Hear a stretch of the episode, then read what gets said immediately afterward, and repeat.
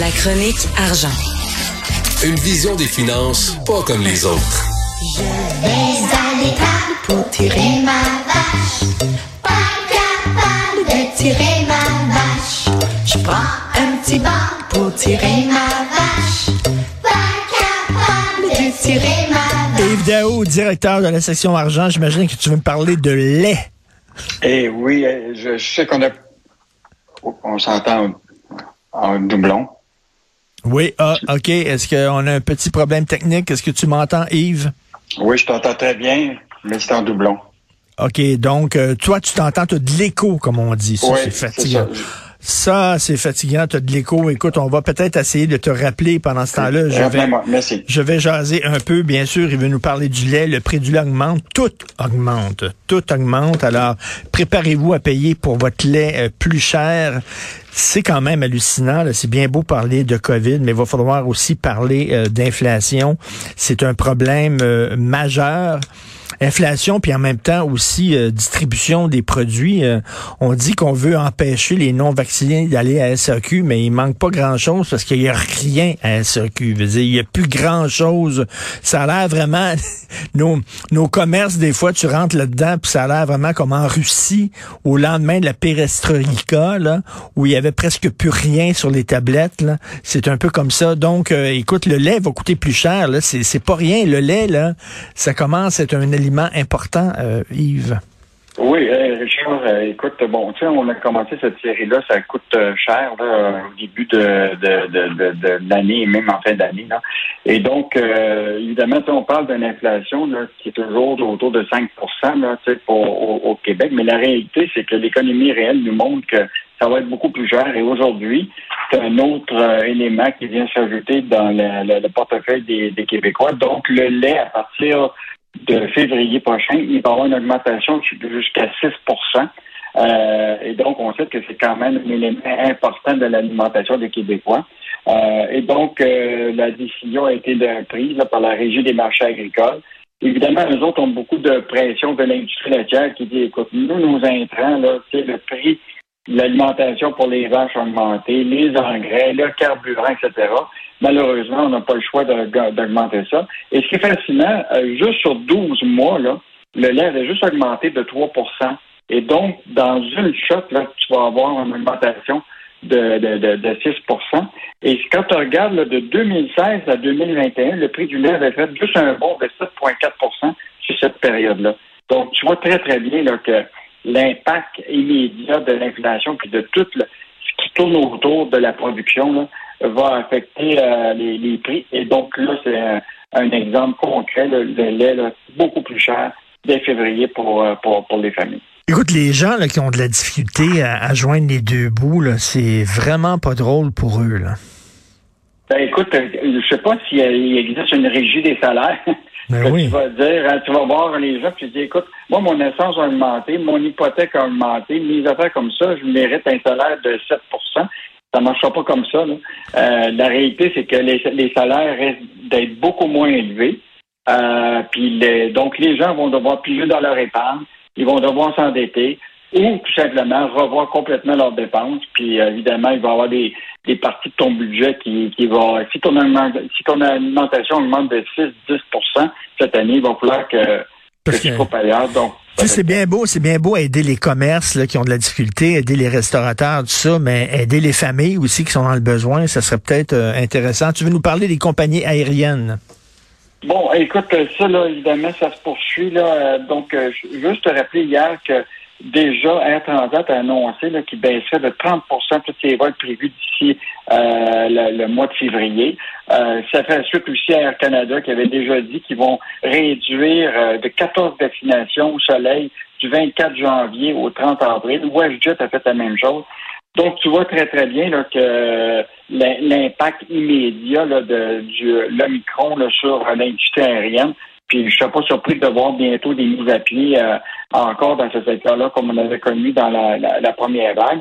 Et en même temps, ce qui est fascinant, Richard, c'est que ce qu'on voit, c'est qu'en plus de la réduction, si tu veux, des vols, là, il y a des, des syndicats qui sortent en disant les compagnies aériennes doivent prendre des mesures en sanitaire encore plus fortes pour les voyages qui existent. Donc, euh, le syndicat d'Air Canada là, qui est sorti en disant Là, ils veulent absolument de réduire le nombre de services dans, dans l'avion. Donc, euh, toute la question de, de, de servir de l'alcool, ils, voudraient que ça, ça, soit arrêté. Ah euh, donc, un paquet de services qui les, met les agents de bord un peu dans une situation de contact, tu comprends, avec des clients que tu ne peux pas garder ton masque pour boire ou manger. Donc, ça suppose un certain nombre de, de, risques pour, euh, pour, les, pour les agents. Donc, tu vois, la, la, réalité, c'est qu'il y a une diminution des vols. Les syndicats demandent plus de protection sanitaire pour les vols qui existent. Et là, ce qui est fascinant, c'est que ce matin, dans le Globe and Mail, toute l'industrie touristique dit qu'actuellement, il faut revoir toutes les mesures sécuritaires parce que dans tous les autres pays, on commence à réduire beaucoup les, euh, les, les, exigences pour entrer. La mmh. Grande-Bretagne, mmh. c'est le cas. Euh, donc, écoute, on est dans un univers là, qui, qui est de flottement tout le temps. Là, on demande des, des règles plus strictes dans l'avion, c'est une diminution des vols euh, d'ici février. Puis là, il y a des restrictions qui commencent à tomber dans d'autres pays où que ça va être plus facile d'entrer dans ces pays-là comme voyageur. Donc, moi, j'ai bien hâte de voir, Richard, ce qui va se passer, c'est quoi, avec la semaine de relâche qui s'en vient au début mars.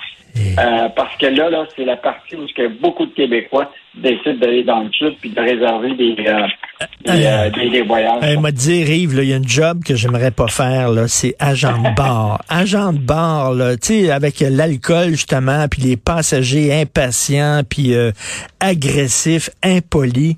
Euh, écoute, je suis un peu tanné, là, les commerçants qui disent, ah, là, vous nous demandez de regarder le passeport vaccinal, on est contre ça, on veut pas. Je veux dire, moi, mon gym où j'allais, il le demandait, le passeport vaccinal. Quand j'allais au cinéma, il le demandait. Quand j'allais dans les salles de théâtre, il le demandait. C'est pas si compliqué que ça, maudit. C'est assez, assez, surprenant, cette sortie-là. ah, oui. C'est quand même le Conseil québécois du commerce de détail qui représente tout, euh, tout un secteur de, de, de, l'industrie. Ce qu'ils disent, eux autres, c'est là, là, nous autres, on n'a pas suffisamment de personnel pour être capable de spotter ça euh, à tous les jours. Il y avait déjà dans la première vague. Hein. Tu te rappelles, on ne veut pas jouer à la police. Parce que là, euh, bon, mais la réalité, c'est que tout le monde le fait. Ben oui. L'autre affaire, ce qu'ils disent, eux autres, c'est que on, a, on respecte déjà les mesures proposées, le port du masque, la réduction du nombre de personnes en magasin. En plus, on va faire les trois dimanches en janvier. Euh, mais la réalité, c'est la contribution de tous les acteurs de la société. Ben oui. qu'on diminue les contacts. Euh, donc, une, sortie un peu surprenante, mais en même temps, je comprends qu'il y a une, euh, actuellement, c'est très fragile toute cette industrie. Je comprends que je comprends qu'il y a une pénurie de personnel puis tout ça, mais en même temps, je trouve ça un peu décevant de leur part qu'ils ne veulent pas jouer jouer leur rôle parce que je sais pas, ils suivent journaux, ils regardent ça à TV. Et aussi, très mauvaise nouvelle, la Cinéplex forcé de mettre à pied 1000 employés au Québec? Oui, c'est ça. Ben, évidemment, l'annonce est tombée hier, euh, particulièrement en, Ontario. Écoute, en, Ontario, là, la, mise à pied, on parle de 5000 presque euh, dans 67 cinémas. Là, évidemment, au Québec, ça va toucher euh, quand même 17 cinémas pour 1000 travailleurs qui étaient beaucoup à temps partiel. donc, évidemment, le, monde euh, sont de moins en moins de, dans les salles de cinéma. Il y avait eu quand même un, retour au cinéma, mais là, avec euh, des nouvelles mesures, puis le micro, les gens là, fuient euh, ces salles-là. Donc, le monde va devoir se retourner vers la, télévision en, continu à la maison pour regarder des films. mais on sait quand même que tout ça est temporaire, Richard, parce qu'à un moment, le, micro, ça va devenir c'est euh, chose du passé quand tout le monde va être. Euh, J'espère. J'espère. Qu'est-ce qu'on va lire ce week-end dans la section argent? Richard, on va revenir sur euh, toute l'industrie du marketing puis de la publicité qui avait utilisé les influenceurs comme un élément stratégique de leur plan marketing. Écoute, je ne sais pas comment ils vont se rapport à ça. Fait qu'on parle avec euh, quelques gens de cette industrie-là pour voir ce qui, ce qui entend faire avec les influenceurs. On revient sur les restaurateurs québécois qui sont un peu tannés de donner de l'argent à Uber Eats et à DoorDash.